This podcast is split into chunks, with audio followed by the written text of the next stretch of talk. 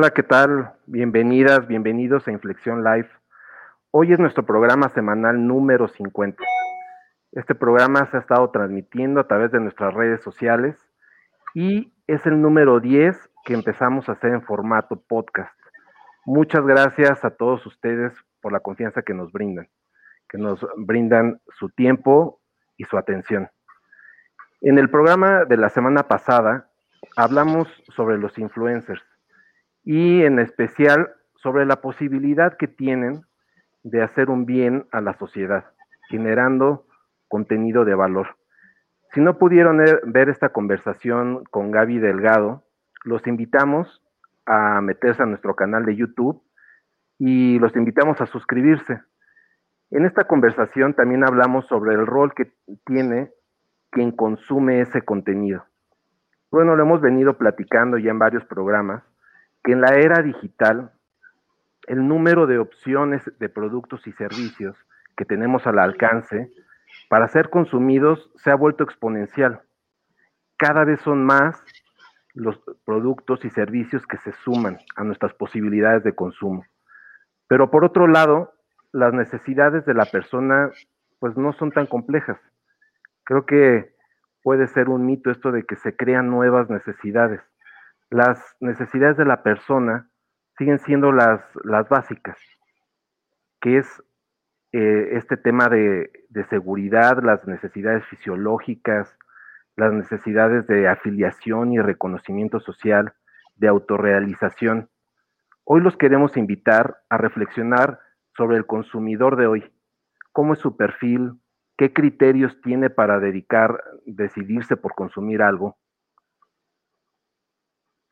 Hola, ¿qué tal? Qué gusto tener una oportunidad de llegar a ustedes. Eh, pues como hacemos en cada programa, tenemos a la persona indicada para hablar de este tema y hoy hablaremos del consumidor en la era digital. Y les quiero presentar a Cecilia Madero, quien es empresaria y directora de Conversión Marketing, una de las agencias de marketing digital más reconocidas del norte del país. Actualmente es estudiante del doctorado en Filosofía con acentuación en Comunicación e Innovación Educativa por la Autónoma de Nuevo León. Es maestra de negocios y licenciada en Comunicación con acentuación en Mercadotecnia. También Cecilia participa como parte del Consejo Consultivo de Fundación Promover, dedicada a la promoción de microempresarios por medio de capacitación, y es una gran promotora de la tecnología. Desde el 2018 conduce su cápsula semanal Cybertips en Televisa Monterrey. Ceci, es un gusto tenerte aquí en Inflexión Live. Al contrario, muchísimas gracias por la invitación y qué buen tema que vamos a platicar el día de hoy con toda la gente sobre el consumidor y pues hay mucho que hablar al respecto. Los felicito también por su programa, hay que mencionarlo. Son muy profesionales desde el momento que hacen la invitación y es un honor estar participando aquí con ustedes. Muchas gracias, Ceci, por la confianza también, por tu tiempo. Y como lo dices, es un gran tema. Y el perfil del consumidor ha cambiado en función de grandes transformaciones que han impactado, vamos a decirlo así, las revoluciones industriales. ¿no? Y hoy que nos encontramos en la cuarta, el perfil de consumidor tiene características muy particulares. Y para abrir esta charla, me gustaría preguntarte cómo es el perfil del consumidor en la era digital, contrastándolo con el consumidor análogo, el de antes. ¿Cómo ha cambiado? ¿En qué nos debemos de fijar? Claro, sí, de hecho, algo que, que hemos estado observando ahora que comentas sobre el consumidor análogo, algo sencillo, ¿no? Por ejemplo, tú vas al supermercado y antes, pues las marcas que tú reconocías eran aquellas marcas que hacían publicidad, de que ahora le llamamos la publicidad tradicional, ¿no? En la televisión, en alguna revista, en panorámicos, etcétera. Uno, en principio, como bien decía Roberto, no cambia mucho la forma en la que recordamos las cosas o las necesidades básicas, pero ahora es una comunicación de doble vía. Es decir, como consumidores, no te dejas ya llevar por cualquier cuento, ¿verdad? Por cualquier cosa que te puedan llegar a contar en un comercial, sino que cada una de las marcas o dependiendo del producto tiene que construir ya sea una historia aspiracional de algo que tú puedes llegar a sentir o podrías llegar a ser si, si consumieras ciertas marcas o dar una solución a una problemática de la vida real que pues como bien dice también no cambian mucho, pero definitivamente sí el consumidor ahora eh, viene mucho más informado, tiene muchas más cosas en la mente y hay muchas generaciones que estamos interactuando al mismo tiempo en el mercado. Entonces, eh, pues cuando hablamos del nuevo consumidor, tenemos que especificar quién es esta persona, a quién le queremos llegar. Tal vez una persona de una generación anterior, como puede ser a lo mejor un baby boomer o una generación X, siga manteniendo los mismos hábitos en el sentido de que no investiga, se va directo, solamente a lo mejor ve, se deja guiar por, el logotipo, la marca o el, forma del bote o lo que sea. Pero el nuevo consumidor en la cuarta, eh, como bien comentas ahorita, cuarta revolución industrial, pues realmente sí busca más información sobre el tema y no se deja guiar solamente por lo que sus ojos ven, sino que si es algo que quieren comprar para resolver alguna problemática, primero van a preguntarse si esto realmente funciona o si es un engaño de la publicidad. Entonces la publicidad se vuelve más compleja porque tiene que ser más realista y un poco menos fantasiosa en algunos de los mercados. Sí, que qué buen tema lo que tocas, eh, el hablar de las generaciones, ¿no? O sea, cómo, cómo consume cada generación y creo que ese es un motivo para, para otro programa porque es un, tema que hay que, detallar y habrá posibilidad de, platicarlo a detalle. Y ahorita hablabas de, de, este consumidor, ¿no? De este, de este perfil que ahora tiene mucha información al alcance y se habla de la hiperinformación. O sea, que podemos caer en ese exceso de, información. Y, quisiera que, nos pudieras compartir un poco sobre esto. O sea, de pronto hay tanta que creo que a veces pareciera que es hasta infinita la, cantidad de información que hay porque se produce demasiada diario. O sea, ¿qué, qué ventajas, qué desventajas tiene este tema de la, de la hiperinformación? Claro, no, la verdad es que sí, como bien dices, se, hace demasiada información y sí, la palabra demasiada, eh, es lo que, lo que parece, ¿no? Es exagerada la cantidad de información que podríamos llegar a tener. No la puedes consumir toda y ahí es donde entra también el tema de los algoritmos. En el caso de las redes sociales, lo que tú ves no es lo mismo que yo veo a pesar de que los dos estamos en el Internet. Entonces, ¿por qué? Porque es demasiada la información, es exagerada que no alcanzas en una vida ver lo que pasa en un minuto en Internet. Olvídate de un día o lo que sea, ¿no? Eso tiene sus pros y sus contras, como bien comentas. En el caso, por ejemplo, de los pros, es como les decía hace un momento, ¿no? La publicidad ya no te pueden engañar tan fácil diciéndote cosas que a lo mejor pues uno puede llegar a creer en ciertas fantasías. Ahora investigas más, o sea, voy a poner un ejemplo así súper retro, ¿no? Antes podías hacer publicidad de cigarros, e incluso había estudios legítimos que te decían que era bueno fumar, o sea, que fumar era algo positivo, que te ayudaba a no estar tan nervioso, tan histérico, etcétera. Y había estudios científicos que avalaban esa información. Y por otro lado, había otros estudios científicos diciendo totalmente lo contrario, lo que ahora ya consideramos como realidad, que es que el cigarro hace daño y que no debemos de consumirlo. Entonces, eso era como más fácil engañar, por decirlo de alguna manera, a la gente con ciertas cosas. Y ahora con tanta información, pues uno puede llegar y buscar en Internet pero también tiene sus contras porque la información en Internet no está depurada. O sea, cualquiera puede llegar a decir cualquier cosa. O sea, yo puedo decir que el agua que estoy tomando es mágica porque lo puedo poner en diferentes eh, partes de Internet, puedo pagar para que medios de comunicación digan que mi agua es mágica y la puedo vender como tal. ¿Y cómo tendría la gente suficiente información como para poder decir que no es verdad lo que estoy diciendo? Eh, una cuestión que sí funciona, por ejemplo, son las reseñas, que esa es la comunicación de doble vía cuando una persona entra y dice, yo ya probé esta agua y realmente no es mágica, tiende a tener más credibilidad ese comentario que cualquier inversión publicitaria que yo pueda hacer al respecto. Y eso es parte de la información que estamos teniendo. Pero como consumidores tenemos que ser muy conscientes y tenemos que ser muy responsables de la información que estamos tomando como verdad. Tenemos que ser capaces de ir más a fondo, a leer todavía más información sobre los temas y no dejarnos guiar solamente por la punta del iceberg que pues perfectamente bien puede estar manipulada por eh, diferentes actores que tienen intereses de que tú creas ciertas cosas o no. Y eso es lo que crea realmente todo el debate que hay sobre la falta de información, sobre las fake news y todas estas cosas, porque la gente ya está confundida. No sabes qué es verdad y qué no es verdad. Lo vemos con el tema de las vacunas, lo vemos con el tema político, cuestiones de las elecciones, que si fue Rusia que se metió con Estados Unidos o no se metió.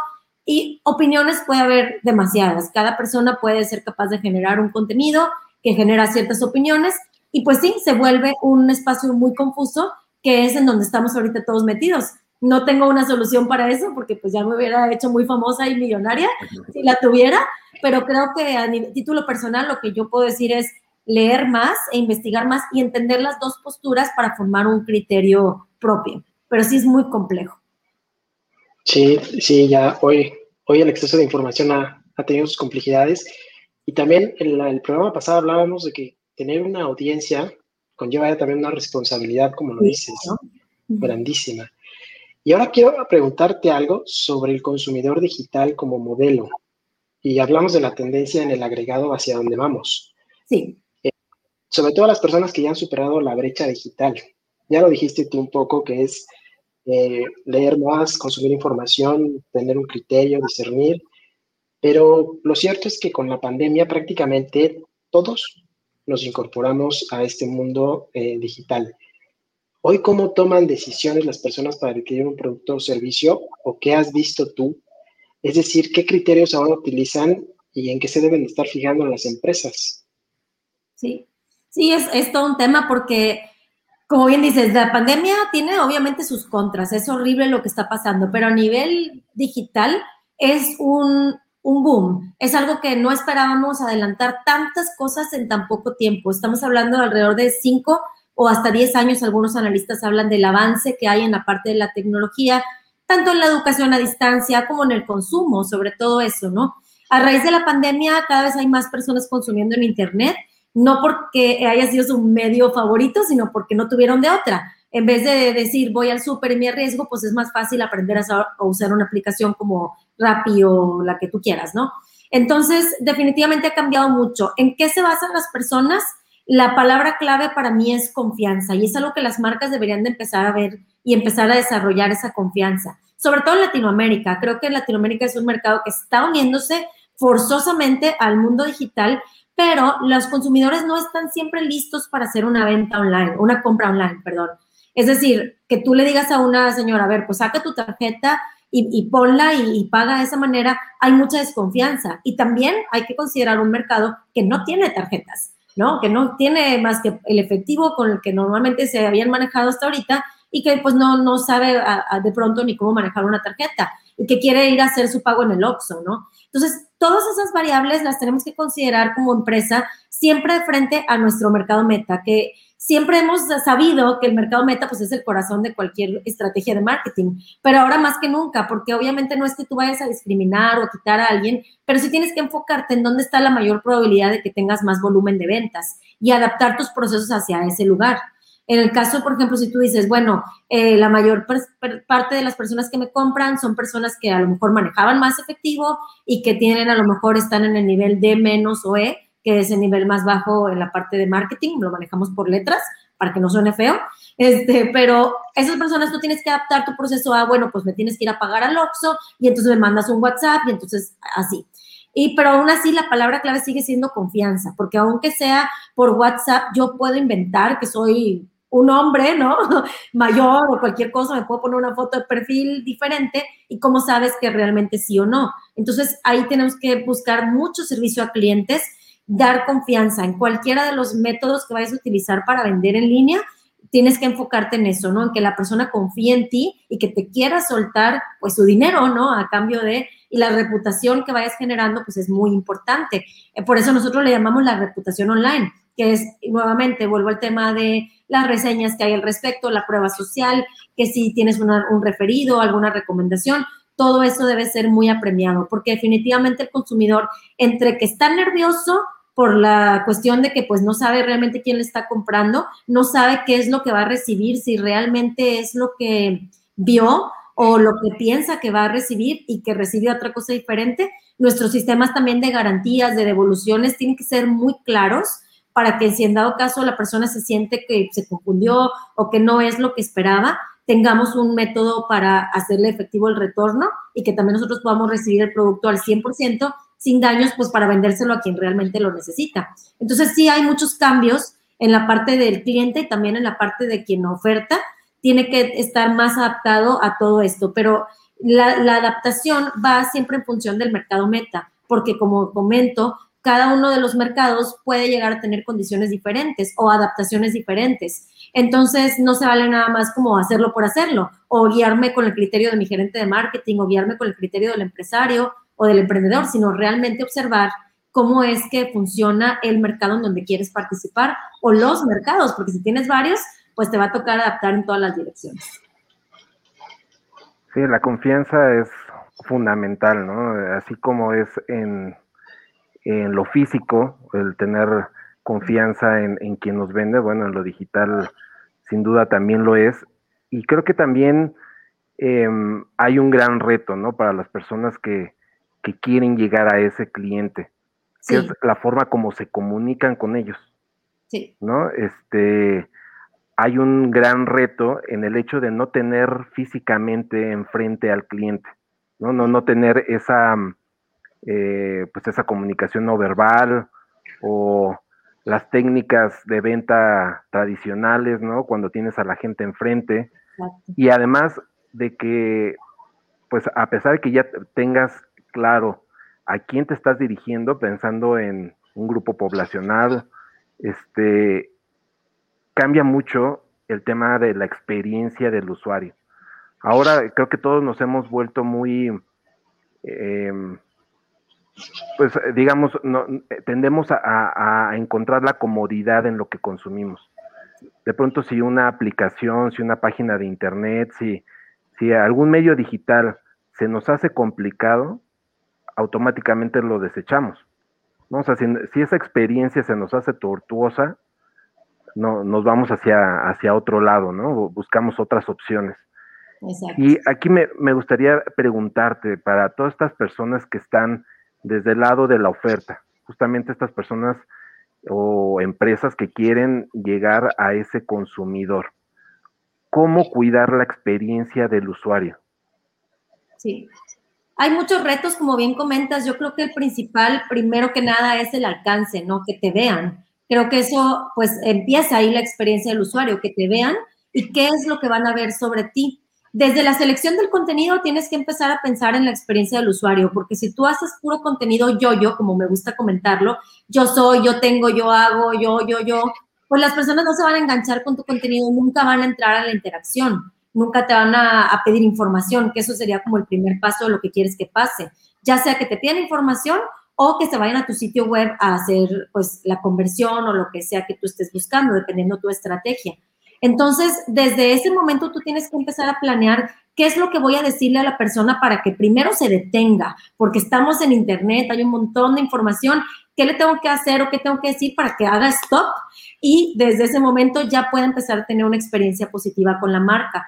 Como bien dices, la verdad que si lo haces muy complicado, la gente no se va a quedar contigo, pero también estamos del otro lado viendo un repunte en problemas de ciberseguridad que por supuesto que tienes que hacer el proceso un poquito, poquito al menos complicado, pues para evitar fraudes o evitar robos de identidad, robos de información, etcétera, etcétera. Y entonces sí se vuelve como un ecosistema muy complicado porque claro que le quieres dar a la persona la velocidad y la simplicidad que busca, pero también quieres dar la seguridad que necesita que muchas veces no lo entendemos porque decimos, ay, pero ¿por qué tengo que poner ese paso? ¿Por qué el recaptcha o por qué X o Y?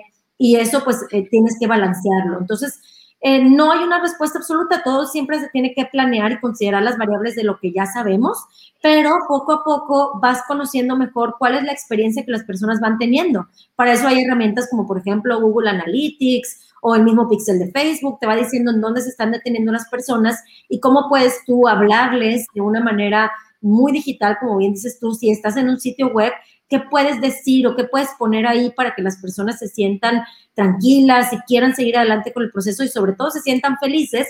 Porque pues un cliente feliz es el que termina por comprar y se, termina por sentir más feliz todavía cuando hace la compra, no que se sienta nervioso o asustado de qué va a pasar ahora. Hay dos vertientes, está el marketing de esa manera, es decir, lo mandas a un sitio y es como autoservicio, por decirlo de alguna forma, y la otra vertiente que está agarrando mucho, mucha fuerza es la, el marketing de conversaciones. Es en donde tú terminas interactuando con otro ser humano y donde ahí ya la experiencia se vuelve más personal. Y sí, ha cambiado mucho el rol del vendedor, porque ahora ya no se trata de hacer la forma de venta, como bien dices tú, pues de persona a persona, lo puedes hacer eh, de muchas formas, ¿no? Generar empatía, hacer este report. Y acá lo tienes que hacer porque el proceso de ventas es el mismo. La gente no ha cambiado realmente lo que quiere recibir de un vendedor, que es la asesoría, es el irte moviendo, el irte cerrando. Eh, la gente le gusta comprar, pero no le gusta que le vendan. No es que tú llegas y te acercas y, ándale, cómprame esto, sino que tú tienes que ir jalando de lo que vas recibiendo información y volteándolo y reconociendo que esa es su necesidad real y planteándole una solución en función de sus deseos y no de los tuyos. Esa parte no cambia, pero ahora tienes que hacerlo por escrito y tienes que hacerlo de manera asincrónica. Algo que yo veo que todos los vendedores se desesperan un chorro. Es que ya no me contesta, ¿no? Me mandó un inbox y entonces ya no me contestó. ¿Y qué hace el vendedor no experimentado? Deja morir ese inbox porque dice, pues ya, me dejó en visto. Y un vendedor experimentado dice, no, al rato yo regreso y le mando un meme y lo vuelvo a reactivar, que me vuelva a contestar. O yo regreso y le digo, ay señora, como me dijo el otro día que usted tenía esto, y empiezas a hablar de otras cosas que a lo mejor no son del producto, empiezas a hablar de su vida, ¿no? La gente quiere platicar y eso no cambia, ¿no? Entonces sí tienes que cambiar un poco como vendedor y empezar a, a tomar el mismo proceso, pero traducirlo a un proceso digital y no desesperarte porque no te contestó el inbox de inmediato. Todos hemos estado en esa situación en donde estás hablando con alguien y te hablan alguien en persona o te entra una llamada o estabas a lo mejor en la fila del banco o en un semáforo, seamos honestos también, estamos en el semáforo esperando. Entonces, pues no le vas a contestar en ese momento y no puedes decir, ay, maldito cliente, ¿no? O el clásico de, es que ya no me compró. Es como si tú vas a un centro comercial y te enojas porque la gente ve sobre tu ventana y no te compra. ¿Por qué te metiste a ver y no compraste? Es lo mismo, nada más que tendemos a pensar que todo mundo va a reaccionar como comprador inmediato y tenemos que aprender a distinguir por los procesos de la venta y, cambiar nuestra forma de vender también y generar confianza, igual empatía, rapport y todo, ir guiando a la persona hacia el cierre o acercándolo hacia una cita virtual o hacia una llamada o algo pero ahora pues es digital, sí necesitamos otro, un refresh de, esos procesos y, la traducción que conlleva, ¿no? Sí, es importantísimo entender el proceso digital, pues para hacer una venta efectiva, porque bien dices, no han cambiado los conceptos básicos, pero sí los métodos, ¿no? Las herramientas, las circunstancias. Y ahora quiero hacer como un poquito de futureo, porque hay algo que, que me preocupa a veces, que es, o sea, a partir de la pandemia se aceleró, como dices, los, los, mecanismos digitales tal vez 5 o 10 años.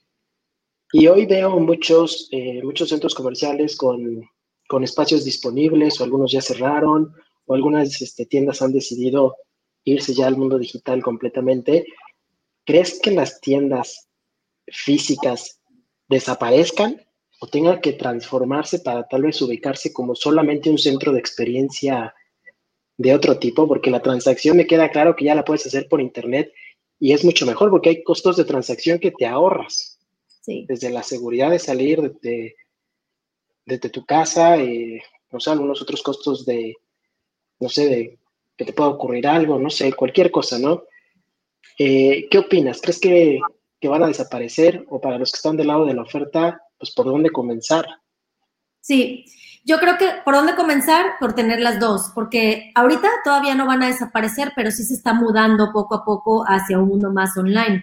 Entonces, tener las dos opciones te ayuda a tener más mercados, estar abarcando tanto el mercado que le gusta ir y todo, como el mercado que no. Que vayan a desaparecer al 100% no creo, porque incluso a veces vemos los que van al supermercado. Yo, por ejemplo, desde antes de la pandemia, a mí ya no me gustaba ir al supermercado, porque personalmente, pues no me gusta, no, no, no le encuentro inspiración pero sí tengo muchas amigas que se lo toman como paseo, ¿no? De que, ay, voy al supermercado casi creo que con los hijos y se lo toman como paseo. Entonces creo que todo esto realmente te lleva a la conclusión de que estamos buscando experiencias. No es tanto que no lo puedas adquirir en tu casa, es como un restaurante, no es que no puedas tener la comida en tu casa, pero quieres tener la experiencia de ir, sentir el espacio, estar ahí, que te atiendan, es una experiencia completamente diferente. Entonces creo que más bien las empresas tienen que buscar ver qué experiencia diferente puedes darle a las personas cuando vayan físicamente a tu local que no pueden tener en su casa o que no pueden tener de manera virtual.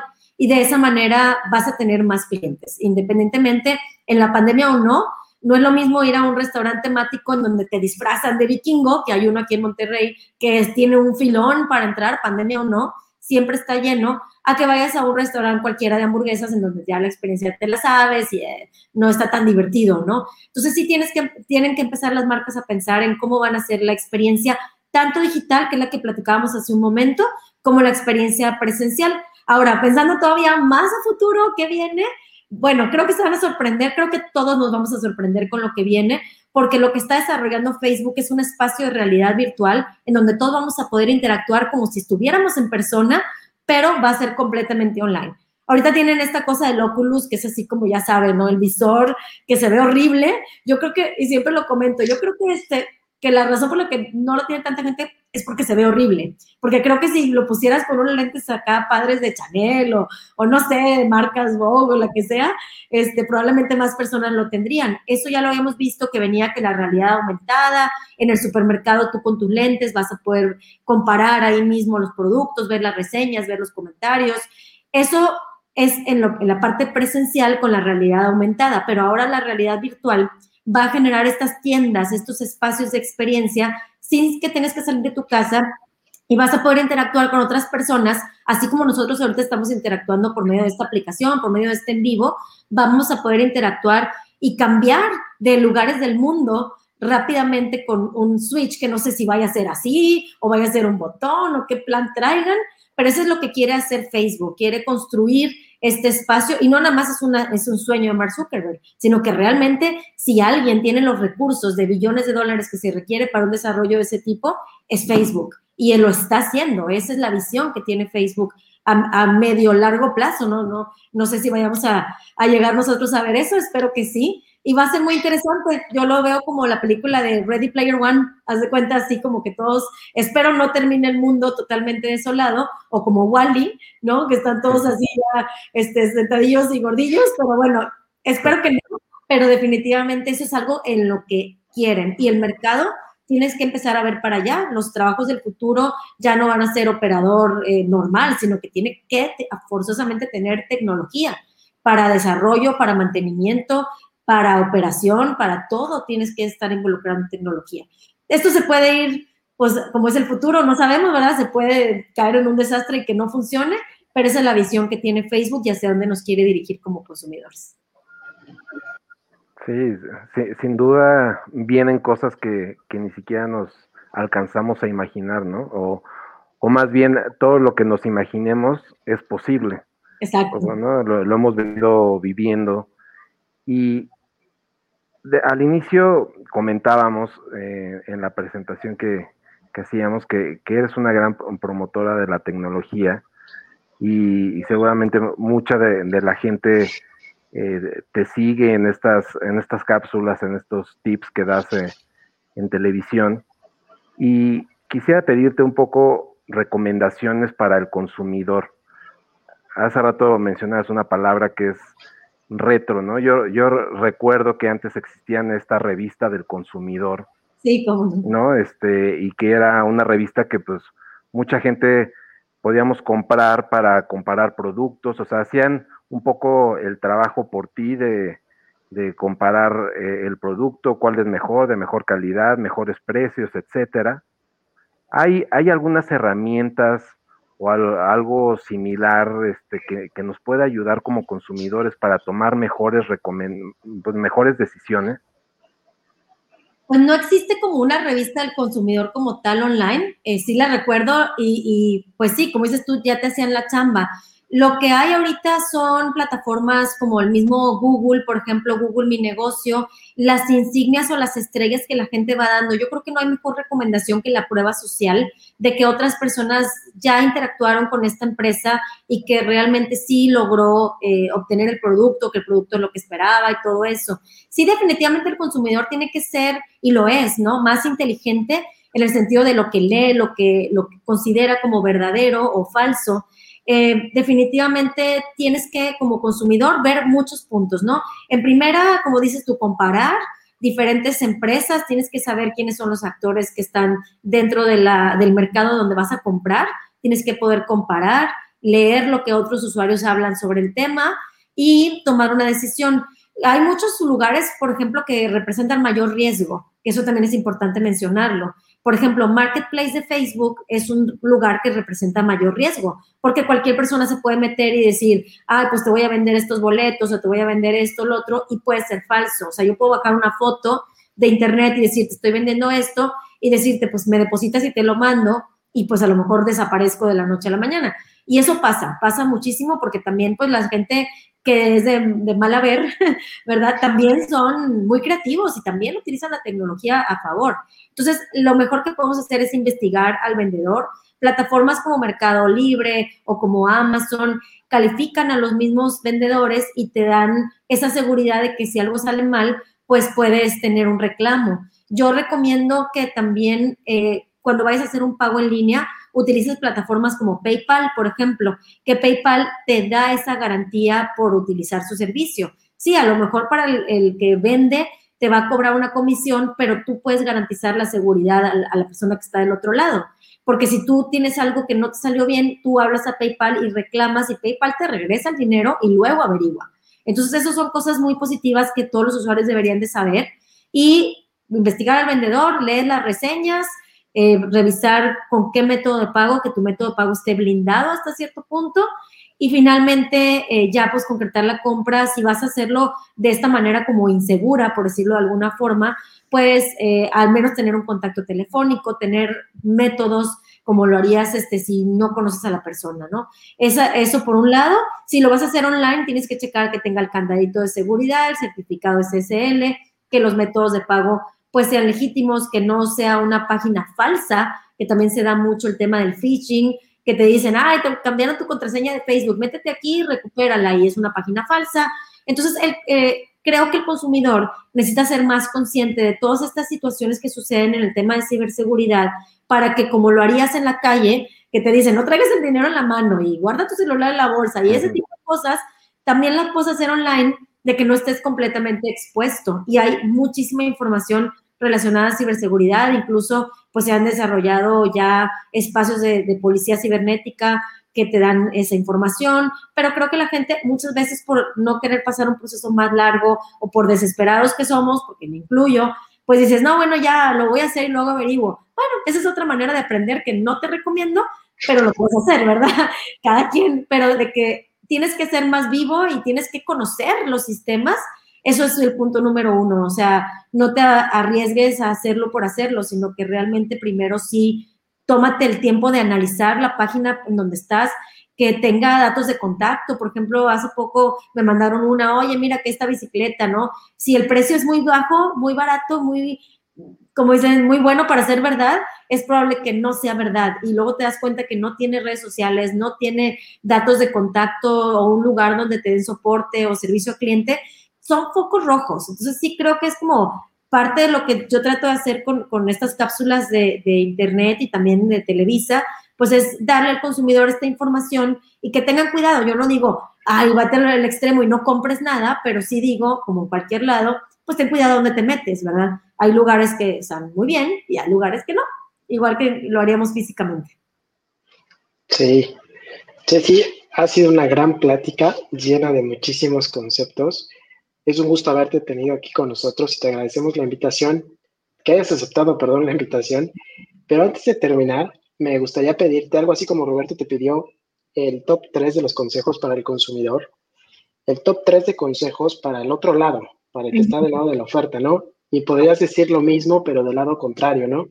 Que se preocupen por tener una página segura, que ofrezcan medios de pago este, certificados, pero quiero irme un paso más atrás porque ya son cosas muy finas, ¿no? Ya son cosas de detalle y creo que ahorita nos van a ver eh, empresarios, empresas o personas que quieren vender un producto y servicio y simplemente no saben por dónde empezar, no saben si en un marketplace en sus redes sociales, si compran una página o una plataforma. O sea, hay muchas cosas, hay muchas formas de vender a Internet. ¿Por dónde recomiendas empezar? Ok, sí, es muy buena pregunta. Yo creo que es como, hay tantas maneras de empezar que es, se vuelve complicado, ¿no? Así como dicen, si hubiera solamente dos productos, pues nada más tienes dos opciones y ahora tienes un montón. Lo mismo pasa cuando vas a emprender online. Hay demasiadas opciones. Yo creo que tienes que empezar por sentarte sin computadora a lo mejor en una libreta o en una hoja en blanco y empezar a delinear lo que es tu customer journey. Mira, te voy a enseñar así rápidamente un ejemplo. Así, aunque yo sea muy digital y todo, tú te vas a reír, pero yo tengo así mis diagramas en papel, ¿no? Así completamente en papel y aquí tengo toda la planeación de una de mis empresas con borrador, quita, tacha, pones, quitas y te imaginas todo lo que las personas van a poder hacer ahí dentro, ya sea una landing page, ya sea una red social, ya sea cuando te manden un mensaje, cómo le vas a contestar, qué tipo de experiencia quieres que tenga, todo lo que hemos platicado. Entonces, primero tienes que empezar por conocerte tú como empresa, qué es lo que yo quiero hacer y después ver con qué herramientas cuento. Porque a veces llegan, por ejemplo, no sé, un, caso. Oye, ¿sabes qué? Si yo tengo una joyería y quiero hacer mi joyería como tienda en línea. Ah, perfecto, ¿tienes fotos? No, no tengo las fotos. ¿Cuántos productos tienes? No, pues son como dos mil. Entonces tú le cotizas y la cotización termina como en 300 mil pesos, por decir un número. Y obviamente la emprendedora o el emprendedor dicen, no, pues yo todavía no sé si esto va a funcionar o no. ¿Cómo quieres que te dé 300 mil pesos nada más para la construcción de la tienda? Entonces yo les hago ver pues todo el trabajo que conlleva. Hay que tomar dos mil fotos, hay que escribir dos mil descripciones, no hay que editar las dos mil fotos porque no las subes tal cual la tomas, ¿verdad? Y todo ese trabajo de arquitectura pues es lo que te va a costar. Entonces yo empiezo siempre como por lo más básico. Tómate tú las fotos, edítalas con una aplicación, súbelas a tus redes sociales, empiézale a vender a tus amigos y conocidos, avísales que tienes esto y si ves que empieza a pegar, entonces empiezas a reinvertir y poco a poco. Hay muchos caminos, pero hay que empezar por lo que yo ya sé y por lo que tengo enfrente. Eso aplica para todos los negocios. También me ha tocado el sueño de la ferretería online, que también dices, pero tienes un montón de productos que son chiquititos y obviamente el retorno de inversión de algo que tú vendes a 50 centavos, nada más la pura foto ya lo perdiste, o sea, o te vas a tardar en recuperar los 50 tornillos más adelante. Entonces, hay que pensar realmente en lo que tenemos enfrente y delinear todo el camino de lo que puedo hacer en este momento y hacia dónde me quiero dirigir. Y poco a poco vas a tener que investigar qué necesito para poderme dirigir hacia más alto. Yo creo que el mejor consejo que les puedo dar es ese. Primero, empiecen en papel. Y segundo, también, no intentes hacerlo solo. Ahorita en Internet no le digo, no lo digo porque yo tengo una agencia y diga a todo el mundo contrátenme. Que si lo hacen, gracias, ¿verdad? No estoy peleada con que me contraten, pero no lo digo por eso. Lo digo porque realmente yo lo vivo todos los días de mi vida aquí en la agencia. Vamos a competir contra monstruos y contra micros, ¿no? Vamos a competir. En Internet sí hay equidad, es todos con todos y son subastas y el algoritmo no sabe si tú tienes o no tienes, etcétera. Entonces, sí tienes que ir acompañado de un diseñador gráfico, de alguien que se dedique exclusivamente al tema de los anuncios, que eso es una especialidad, es una sub, subespecialidad dentro del marketing digital, que de entrada ya es una especialidad del marketing. Entonces, son como cuatro capas hacia adentro para que tú puedas aprender realmente y no dejarnos llevar por el cursito de Juan Pérez, ¿no? Que me dice que me voy a convertir en experto. No, o sea, no te vas a convertir en experto en 20 horas, ni en una, ni en 50 la única manera en la que te puedes convertir en experto es teniendo la experiencia. Por eso se dice así, ese es el nombre, ¿no?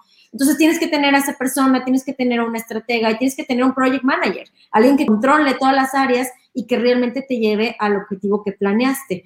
Entonces, eh, pues si no lo haces así, lo puedes hacer solo, sí, pero vas a competir contra equipos y tú vas a ir solo. Entonces, eventualmente te vas a cansar, te vas a desesperar, te vas a frustrar, vas a tener que estudiar el triple y probablemente no vayas a llegar al mismo nivel. Entonces, ahorita sí, ya no estamos en esa era del Internet en donde era muy fácil, aunque veas miles de gurús y personas que te dicen, deja de sufrir, aquí lo vas a hacer rápido y fácil.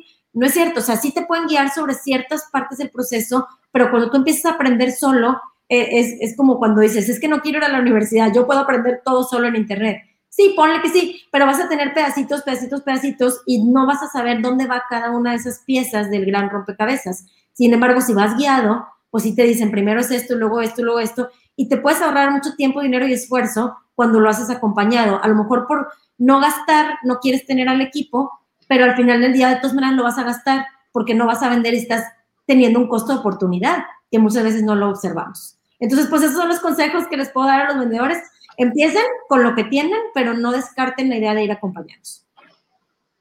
Buenísimos los, los consejos. Y Ceci, pues muchas gracias por compartir el espacio con nosotros. Sin duda creo que es una conversación que nos deja mucho a todas las personas que te estamos escuchando. Y bueno, hoy todos y todas somos consumidores digitales en, menor o mayor medida, pero también creo que nos queda claro que pues también desde nuestro perfil profesional, desde la actividad profesional que hacemos, tenemos que asumir que tenemos a clientes que son consumidores digitales. ¿No? Es una realidad en la que estamos y, que tenemos que, entender, que aprender y actuar en consecuencia. A todas las personas que nos están viendo, que nos están escuchando, los invitamos a seguir a, a Ceci en sus redes sociales. Siempre comparte contenido de mucho valor y se puede aprender mucho con, todos los consejos que, da en, en, sus diferentes redes sociales. Los invitamos una vez más a suscribirse a nuestro canal de YouTube, escribirnos en redes sociales. Siempre todas las recomendaciones y todas las solicitudes que nos hacen de temas para traer en este foro, siempre tratamos de, invitar a personas que puedan responder estas dudas. Y bueno, la próxima semana vamos a tener un gran tema que ahorita Ceci lo, lo estuvo mencionando recurrentemente, que es la, la ciberseguridad, esa ciberseguridad en este mundo digital. Muchas gracias a todas las personas que nos están viendo y escuchando y nos vemos la próxima semana.